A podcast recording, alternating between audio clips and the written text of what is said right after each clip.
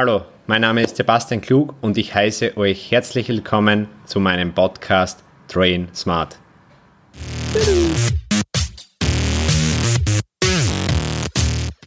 Episode 5 Der perfekte Trainingsplan. Also im heutigen Thema geht es um einen perfekten Trainingsplan, wie man eigentlich für sich selber einen guten Plan erstellt.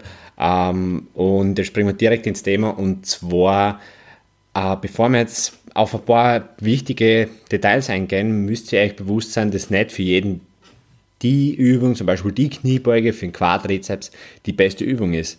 Findet Übungen außer die was euch einmal zu Beginn taugen, beziehungsweise wo ihr Spaß dran habt. Später nachher die Übungen, was am besten gespielt, beziehungsweise wo, wo ihr noch eine Schwachstelle habt. Also wirklich der Trainingsplan, die Übungen im Trainingsplan sollten natürlich so gestaltet werden, dass du sie am besten spürst, beziehungsweise sie an deine Bedürfnisse angepasst sein. Es macht jetzt keinen Sinn, wenn dein Kollege mega fette Oberschenkel hat und du hast äh, zwei Soletis unten hängen und dafür du den mega Overkörper und er nicht, dass ihr zusammen euch einen Trainingsplan durchzieht, weil da, beziehungsweise ihr könnt es Regel schon zusammenziehen und der eine muss ein bisschen mehr machen als der andere. Ähm, und vielleicht umgekehrt. Oder einfach andere Übungen einbauen und ein bisschen vom anderen wegtun. Ähm, das aber nur vorweg und jetzt springen wir direkt auf den ersten wichtigen Punkt und zwar sollte man, wenn man sich einen Trainingsplan erstellt, einmal auf zwei sehr, sehr wichtige Sachen achten. Zum einen mal auf Frequenz, auf die Frequenz und zum anderen ähm, auf das Volumen. Äh, zuerst einmal kurz, Frequenz ist, wie oft man Muskel in der Woche trainiert, das habe ich in einem anderen Podcast schon erklärt und man sollte einen Muskel zwischen zwei bis dreimal in der Woche trainieren. Das heißt, zum Beispiel die Brust, ähm, zweimal in der Woche, Montag, Mittwoch, wie auch immer. Ähm, und das zweite ist eben das Volumen und das Volumen sollte so gewählt werden, das ist je nach Fortgeschrittenheitsgrad, das heißt Anfänger eher ein bisschen weniger und Fortgeschrittene eher etwas mehr, ähm, sollte zwischen 120 und 240 Wiederholungen je Muskelgruppe pro Woche. Was man da noch berücksichtigen muss, ist eigentlich Muskelüberschneidung. Zum Beispiel, wenn man die Brust trainiert, hat man die vordere Schulter und den Trizeps dabei. Ähm, sollte man für den Trizeps und die vordere Schulter etwa ein Drittel des Volumens mit einkalkulieren, was man in der Brust gezeigt hat.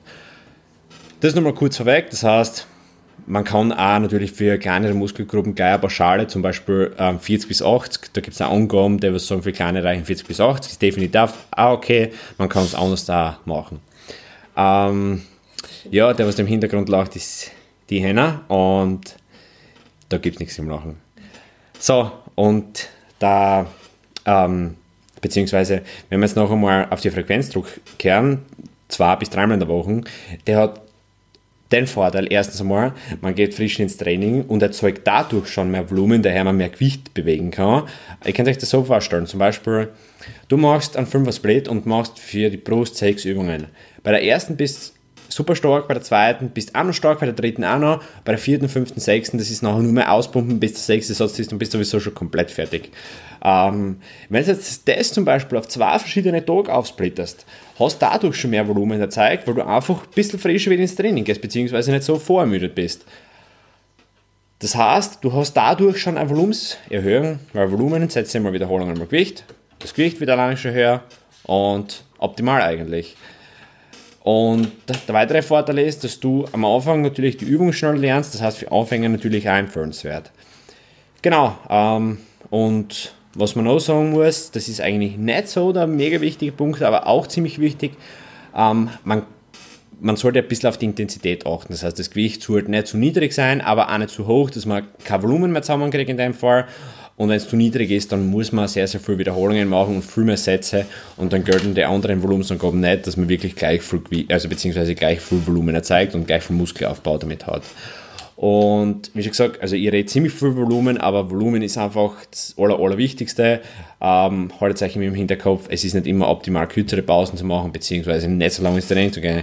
Wenn du vier Stunden trainierst und dein Kollege nur eine, dann wirst du hundertprozentig mehr Muskeln aufbauen. Komplett egal, ob du nach dem Training eher ähm, Cortisol ausschüttest, beziehungsweise ähm, nachher nicht so, ja, die negativen Faktoren hast, wie viele sagen, das macht gar keinen Unterschied. Unser Körper ist eigentlich immer ziemlich in einer Homöostase und ich glaube, da wird es einen coolen Podcast einmal geben dazu.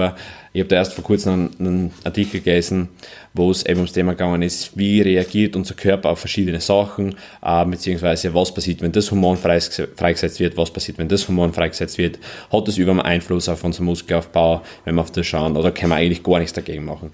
Ähm, ja, genau, das wird einmal sicher Thema werden. Und das war's mit dem Podcast. Ich hoffe, ihr habt ein bisschen was zugelernt, beziehungsweise könnt euch einen Trainingsplan optimieren. Und ich verabschiede mich damit und sage Tschüss.